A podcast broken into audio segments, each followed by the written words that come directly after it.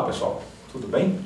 Hoje nós vamos falar um pouquinho sobre internet para jogos, que tem sido um assunto bem comentado e bem falado nos últimos dias.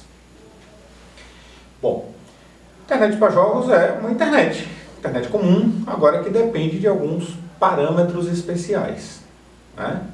Um deles é o que a gente chama de latência, que é o tempo que você vai lá e volta para com seu pacote de jogo. Isso normalmente é medido com um aplicativo que todo o sistema operacional tem, chamado Ping, que você manda um pacote e recebe um pacote de volta e mede o tempo que esse pacote foi e voltou. E não por coincidência, o pacote de ida chama Ping e o pacote de volta chama Pong. Não é uma coincidência, é, é exatamente isso aí, ping e pong. Então você mede o tempo. Esse tempo é medido em milissegundos, ou seja, milésimos de segundos. O ideal para a maioria dos jogos é que este ping esteja em até 300 milissegundos.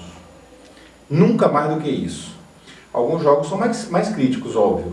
Alguns jogos querem 200, outros querem 100. Né? Você vai ter excelentes performances em jogos quando você está abaixo de 100 normalmente. O que dependendo de onde o servidor do jogo está, não é fácil. Não é comum. Porque às vezes você tem um, um servidor que está na Ásia, na Europa, América do Norte. Isso aí complica bastante, porque não tem como um pacotinho sair daqui, cruzar o mundo e voltar em menos de 200 milissegundos. Entenda que 200 milissegundos é um quinto de segundo. Né? Porque mil milissegundos é um segundo. Então 200 milissegundos é um quinto de um segundo. Para você ir lá do outro lado do mundo e voltar, é bem rápido. Né? Então, às vezes você pode precisar trocar de servidor, que tem jogos que tem múltiplos servidores. A maioria dos jogos mais críticos distribui servidores mundo afora. Por exemplo, a Valve que é Counter-Strike, Counter-Strike, é, o CSGO, etc., esses caras têm servidores regionais. Tem servidores aqui na América do Sul, tem servidores dentro do Brasil. E na hora que você entra no cliente da Steam, que abre o seu Counter-Strike, ele já seleciona um servidor próximo de você, justamente usando o ping, onde está mais perto, porque no Counter-Strike, por exemplo, é altamente crítico o seu tempo de resposta. O pessoal chama de lag né? É o seu atraso em relação ao que acontece no jogo. Quando o atraso é muito grande, você já tomou tiro, já morreu e não descobriu ainda. Você já está no chão. Quando você dá conta, você já está no chão e não sabe nem de onde veio o tiro. Não dá nem para olhar. Né? Então, o ideal é que você tenha um ping baixinho, um servidor próximo e uma internet, claro, de qualidade, preferencialmente em fibra ótica. Né? Fibra ótica dentro da sua casa.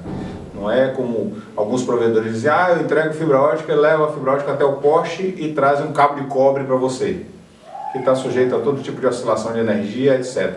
Né? A gente já falou lá atrás, fibra ótica é fibra ótica. Entregue na casa, entregue na casa, a latência normalmente é menor, a estabilidade é maior, não está sujeito a oscilações por conta de sol, de chuva, de vento, disso e aquilo.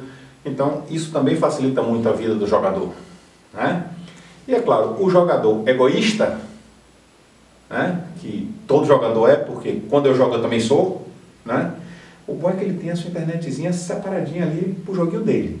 Né? Para papai, o irmão, mamãe não está assistindo o vídeo e atrapalhando o jogo, porque quanto mais ocupada a banda, por vídeo ou por outras aplicações que sejam, mais você vai aumentar o seu lag, você vai aumentar o seu ping, você vai aumentar todos esses parâmetros que não são desejáveis de ser alto. Tá bom? Espero ter sido útil com essas informações. E uma boa tarde para todo mundo. E até a próxima.